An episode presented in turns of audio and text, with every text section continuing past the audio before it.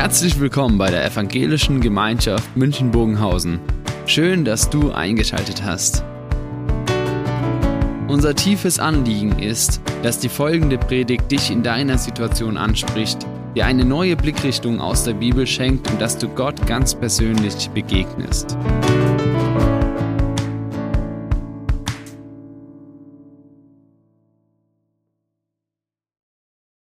Das Thema könnt ihr hier sehen, alles zu meiner Zeit oder zu seiner Zeit. Ich glaube, dass eine der großen Fragen, die Menschen immer wieder beschäftigen, die ist, wie mache ich das Beste aus meinem Leben? Nicht nur generell, sondern auch in den ganz konkreten Erfahrungen, wie mache ich jetzt das Beste daraus? Und das ist keine Frage, die nur heute Menschen beschäftigt, sondern die eigentlich durch die Zeiten hindurch die Menschen beschäftigt hat. Unter anderem ist in der Bibel ein ganzes Buch dieser einen Frage gewidmet. Wie mache ich das Beste aus meinem Leben? Es ist das Buch Prediger, andere haben es übersetzt mit dem hebräischen Namen Kohelet, was heißt Lehrer. Und er geht dieser einen Frage nach, ja, wie mache ich das Beste aus meinem Leben in den ganzen unterschiedlichen Erfahrungen? Wer dieser Lehrer war. Man weiß es gar nicht so hundertprozentig. Es wird beschrieben, der Sohn Davids, König in Jerusalem. Manche sagen, vielleicht war Salomo, vielleicht war es aber auch einer der anderen Nachkommen aus dieser Königslinie, die ja als Söhne Davids bezeichnet werden.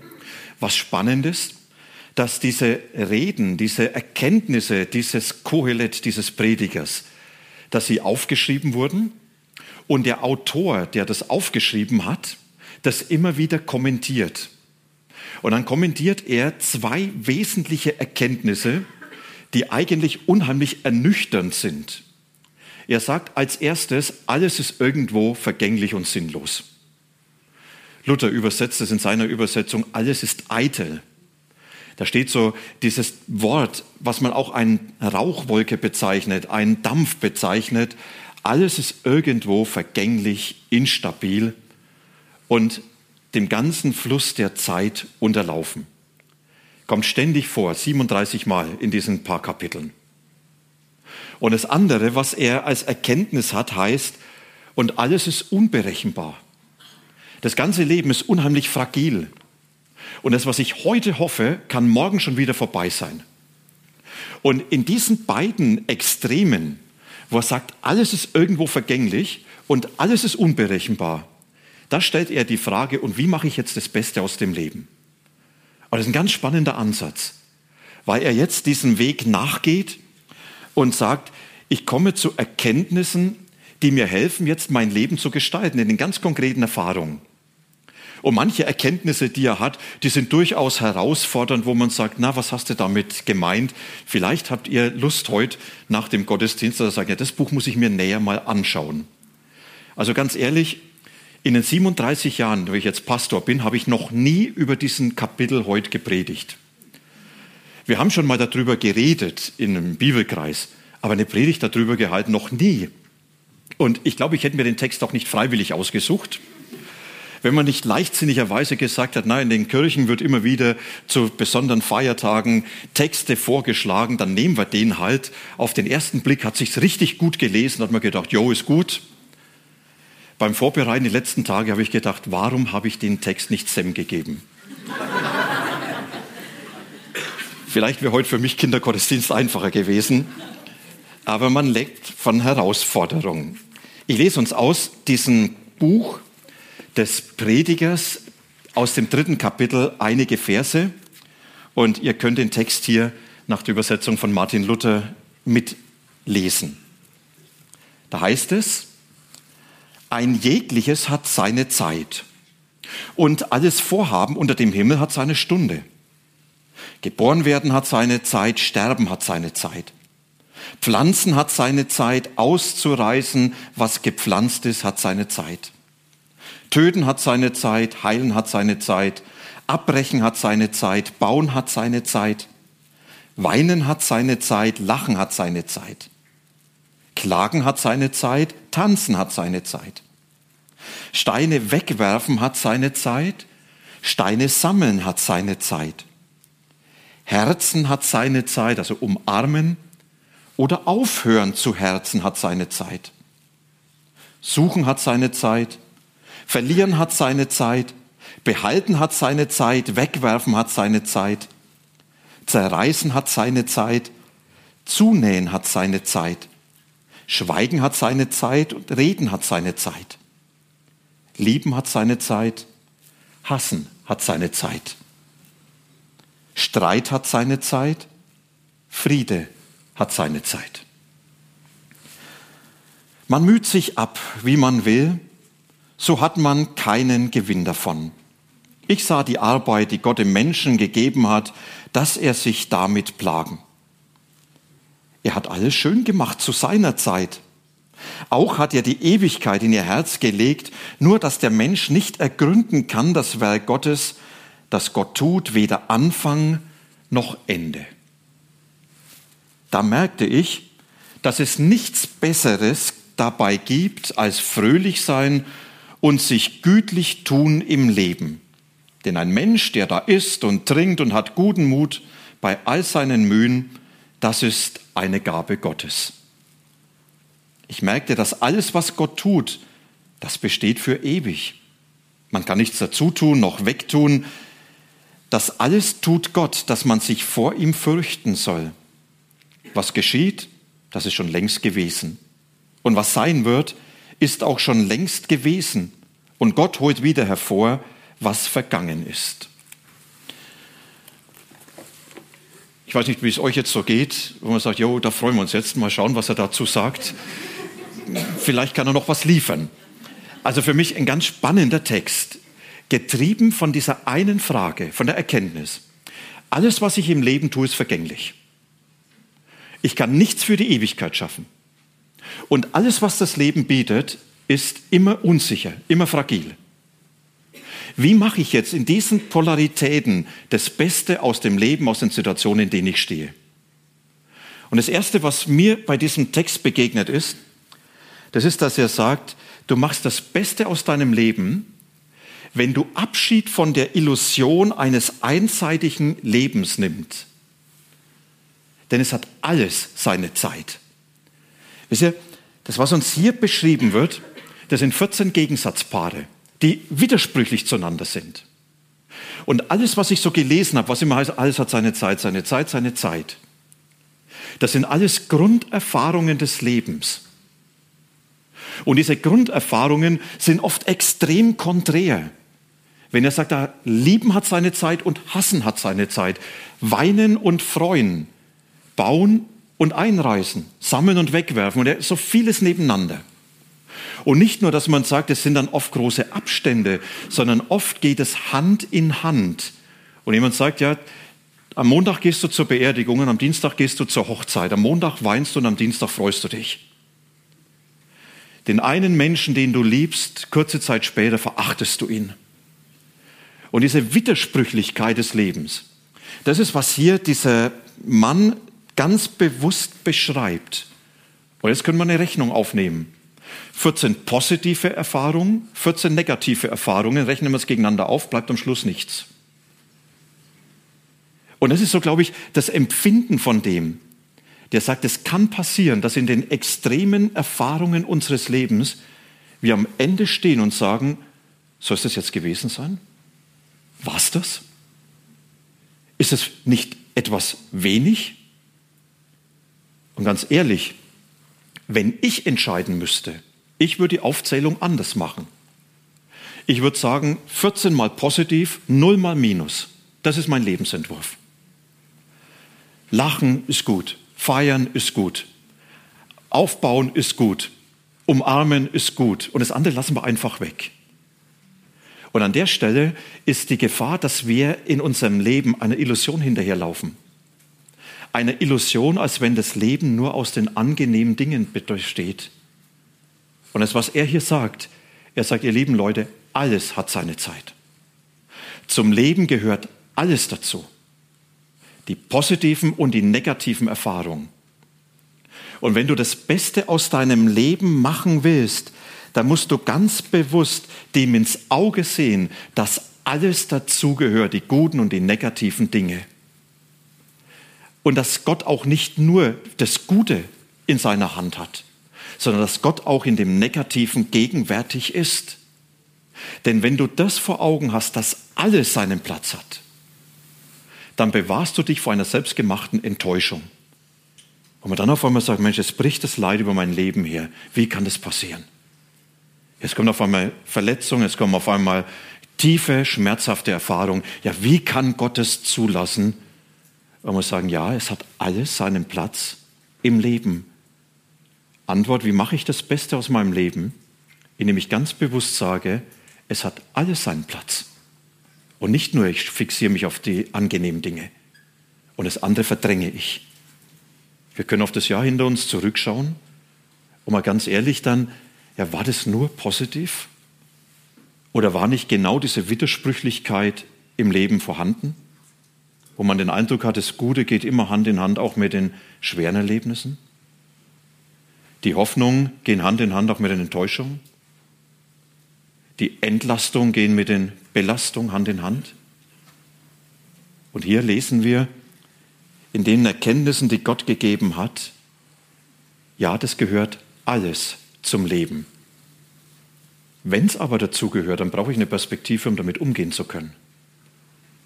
Und bevor wir diese Perspektive anschauen, noch ein zweites, was ich hier entdecke. Auf die Frage, wie mache ich das Beste aus meinem Leben mit seiner Erfahrung, heißt es, indem du Abschied von dem Anspruch nimmst, alles muss zu meiner Zeit passieren. Es gibt eine Situation, da ist mir Maria so sympathisch. Oder finde ich mich so gut bei ihr wieder.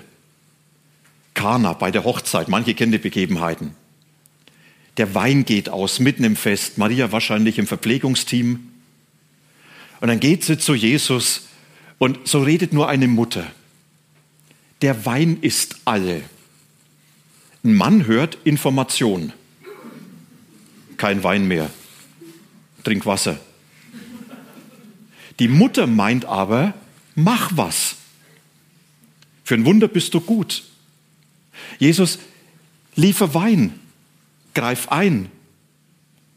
Und genau diese Vorstellung, ja, da denke ich, ja genau, so bin ich. Jesus, mach was, ich habe meine Vorstellung. Greif ein, ich habe meine Vorstellung zu meiner Zeit und nach meinen Ideen. Jesus, mach was. Und was sagt Jesus? Eine heftige Abfuhr. Weib, was habe ich mit dir zu schaffen? Freundlicher ausgedrückt. Liebe Mutter, du kannst nicht über mich verfügen. Weder mit deinen Vorstellungen noch mit deinen Erwartungen. Ich bin nicht dazu da, deine Erwartungen zu erfüllen. Und das ist genau das, was hier in diesem Text beschrieben wird, wo wir als Menschen ganz schnell sagen, ja, wir mühen uns ab und da heißt es, und der Mensch müht sich und am Ende hat er keinen Gewinn. Was können wir machen? Wir können uns mühen, dass die Welt sich nach unseren Vorstellungen dreht und am Ende? Wir können uns mühen, dass sich die Dinge so entwickeln, wie wir das wollen. Und am Ende? Da stehen wir oft mit leeren Händen da und müssen feststellen, außer unserem Wunsch und unserem Anliegen leider nicht so geworden. Und ich glaube, im vergangenen Jahr gibt es vielleicht manche dieser Enttäuschung. Er sagt, ich hatte so viel gehofft. Ich habe gebetet. Ich habe gedacht, dass Gott tut. Und am Ende ist alles ganz anders gekommen. Genau das Gegenteil von dem, was ich mir erwartet habe. Und dann heißt es hier, verabschiede dich von dem Anspruch dass Gott nach deinen Vorstellungen handelt. Verabschiede, dass er nach deiner Zeit handelt. Leg das aus der Hand. Du kannst nicht über Gott verfügen. Wenn man jetzt Schluss macht, dann muss man sagen, das ist doch sehr destruktiv, oder? Eigentlich dann sagen, naja, dann kann ich ja nur mich dem Schicksal ergeben und sagen, ja, was heißt das jetzt, wie mache ich das Beste draus? Lass es über dich ergehen. Irgendwie wird es schon. Vielleicht hat Heinrich Heine ja recht, der dieses Buch Prediger genommen hat und es bezeichnet hat als Katechismus des Pessimismus, als hohes Lied der Skepsis.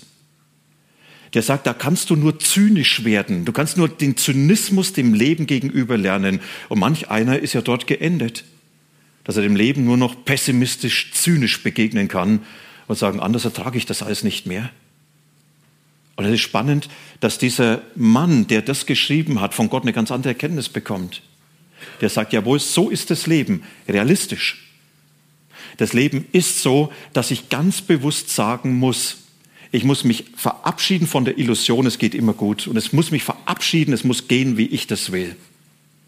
Aber in dieser Erfahrung muss ich mich immer wieder bei Gott wiederfinden. Und er entdeckt für sich, ich lebe nicht einem Schicksal ausgeliefert, sondern ich lebe in einer Welt, über die Gott immer noch die Hand hält. Und ich lebe in einer Welt, die Gott immer noch trägt und in der er immer noch gegenwärtig ist. Und damit rechne ich. Und das ist, was dann dieses Große an Lösung kommt, wo er sagt, das, was ich euch mitteilen will, Gott führt Regie. Das ist so diese große Entdeckung für ihn. Es passiert alles zu seiner Zeit. Und er fängt an mit dieser großen Erkenntnis, dass er sagt, er hat alles schön gemacht, alles gut gemacht zu seiner Zeit. Und das finde ich eine ganz spannende Aussage. Er hat alles gut gemacht zu seiner Zeit. Damit sagt er, alles, was in dieser Welt passiert, muss ich immer mit Gott denken. Bei dem Guten kann man sich gut vorstellen, da dankt man auch dafür. Aber bei dem anderen immer mit Gott denken. Denke mal deine Enttäuschungen mit ihm. Da ist er gegenwärtig. Und auch diese Enttäuschung entzieht sich nicht seiner Herrschaft. Denke das Leiden mit ihm. Dann ist er gegenwärtig und es entzieht sich ihm nicht denke, diese ganzen belastenden Erfahrungen auch mit ihm. Und das ist, was dieser Mann hier als Erkenntnis nimmt und sagt, das geschieht immer mit Gott. Helmut Lampard, er ist Theologe, er hat einen Kommentar zu diesem Text geschrieben. Er sagt, das ist eine Glaubensaussage. Eine Glaubensaussage, dass wir sagen, ja, wir nehmen es glaubend an, dass alles unter der Herrschaft Gottes ist und mehr dass Gott aus allem seine Geschichte macht. Und dass er über allem Geschehen Regie führt und allem Bedeutung geben kann für sein Werk und für das, was er tut. Und wenn wir in die Bibel hineinschauen, da begegnen uns so viele Menschen, die genau das erlebt haben. Vielleicht einer der berühmtesten war Josef im Alten Testament, der irrsinnig Leiden erlebt hat, gehasst von den Brüdern, nicht nur gemobbt, sondern verkauft in die Sklaverei, wo sie froh waren, endlich weg. Verraten, verleumdet, jahrelang im Knast. Und dann erlebt hat, wie Gott ihn dadurch vorbereitet hat. Und am Ende seines Lebens, als er seinen Brüdern gegenübersteht, die ihm Jahrzehnte seines Lebens zerstört haben, da kann er diesen Menschen sagen, ihr habt's böse gemeint mit mir. Aber Gott hat es gut gemacht. Er hat Regie geführt. Und ich war nicht eurem Geschehen ausgeliefert. Ich war nicht dem Geschehen in dieser Welt ausgeliefert, sondern ich war immer und mit allem in Gottes Hand. Und das ist, was dieser, dieser Prediger hier entdeckt. Er sagt, in allem und mit allem bin ich in Gottes Hand. Gott gibt mir nie die Erklärung, warum alles passiert die bleibt er unschuldig. Deswegen zweifeln wir ihn oft auch an. Aber er sagt, mein Vertrauen heißt, er ist derjenige, der über allem Regie führt. Und der alles zum Teil seiner Geschichte mit dieser Welt und zum, seiner Geschichte mit deinem Leben macht. Und dann zieht er Konsequenzen und sagt, weil das so ist, kann ich mich ganz bewusst Gott anvertrauen da stand dieser schöne Satz, er hat uns Ewigkeit ins Herz gelegt. Und das ist doch, was Menschen eigentlich wollen. Ja, etwas haben, was bleibt. Und er sagt vorher, alles ist irgendwo vergänglich. Und er sagt, und dann gibt uns Gott Ewigkeit ins Herz. Und er beschreibt die Ewigkeit. Er sagt, Ewigkeit ist das, was Gott tut. Das Werk, was Gott tut, das ist ewig. Er sagt, dann kann ich mich doch mit meinem Leben letztlich nur Gott anvertrauen und sagen, gestalte mein Leben so, wie du es willst. Und wenn du mir widersprichst und wenn du meine Pläne zerschießt, ich sage ja dazu, auch wenn ich dich nicht verstehe. Und wenn du Lasten auf mein Leben legst, ich sage ja dazu, auch wenn ich sie lieber nicht haben wollte. Weil das, was du dadurch tust, Bedeutung hat für Zeit und Ewigkeit. Das ist, was bleibt. Und deswegen sich Gott ausliefern, gerade dort, wo ich sage, da schrecke ich zurück, weil ich ihn nicht verstehen kann. Und das Zweite, was er dann sagt, und dann nehme ich meine Grenzen an. Er sagt ja, wer kann Gottes Werk verstehen? Der Mensch müht sich und er kann nicht verstehen, was Gott tut, weder den Anfang noch das Ende. Und er sagt, und das akzeptiere ich. Gott, ich muss dich nicht verstehen und trotzdem kann ich dir vertrauen. Ich muss nicht alles begreifen und trotzdem kann ich mich dir ausliefern. Und er nimmt ganz bewusst diese Grenze an und bejaht sie ganz bewusst. Und dann kommt nicht ein Leben, was heißt, und jetzt lebe ich asketisch zurückgezogen, sondern er sagt, und dann kann ich dankbar genießen heute, was Gott mir gibt. Und das sind ja starke Verse, ich weiß nicht, ob ihr sie noch so vor Augen habt. Da merkte ich, dass es nichts Besseres gibt, als fröhlich sein, sich gütlich zu tun, zu essen, zu trinken. Da muss man sagen, ist das nicht zu unfromm? Wird es da nicht besser zu beten, zu fasten, Buße zu tun. Er sagt, nein, freu dich doch an dem, was Gott dir an Gutem in diesem Leben gibt. Und es können so viele unterschiedliche Dinge sein. Vorhin in den Dankgebeten ist manches angeklungen. Man sagt, es ist doch schön, der eine, der freut sich an einem guten Essen und Trinken. Der nächste sagt, und ich freue mich am schönen Urlaub. Der dritte sagt, ich freue mich an beiden. Der vierte sagt, ich freue mich an Beziehung. Ich freue mich an Sexualität. Ich freue mich an einem guten Film, an einem Buch und jetzt können wir so viel mehr. Ja, und dann kommt dieser Mann und sagt, ja, genau. Das ist, was Gott gefällt. Gott beschenkt dich, damit du dies genießen kannst. Askese ist an der Stelle falsch am Platz. Und er nimmt das, sagt dann, da mache ich das Beste draus, dass ich nicht nur sehe, was nicht ist, sondern auch das bewusst annehme, was Gott mir gibt und mich daran freuen kann. Und nicht zuletzt, ich darf alles von Gott umschlossen wissen. Er sagt, da kommt nichts Neues. Das ist alles vor Gott bekannt. Und er hat einen ganz spannenden Gedanken. Er sagt, Gott kann sogar das Vergangene wieder hervorholen und damit was Neues machen. Die Vergangenheit kann Gott für sein Werk nutzen. Das, was hinter dir liegt, unerreichbar weit, ist für Gott immer noch greifbar. Und er kann etwas daraus formen, was für dein Leben und seine Geschichte wichtig ist. Und deswegen dieser Gedanke, egal was passiert, es ist alles in der Herrschaft und Gegenwart Gottes eingeschlossen.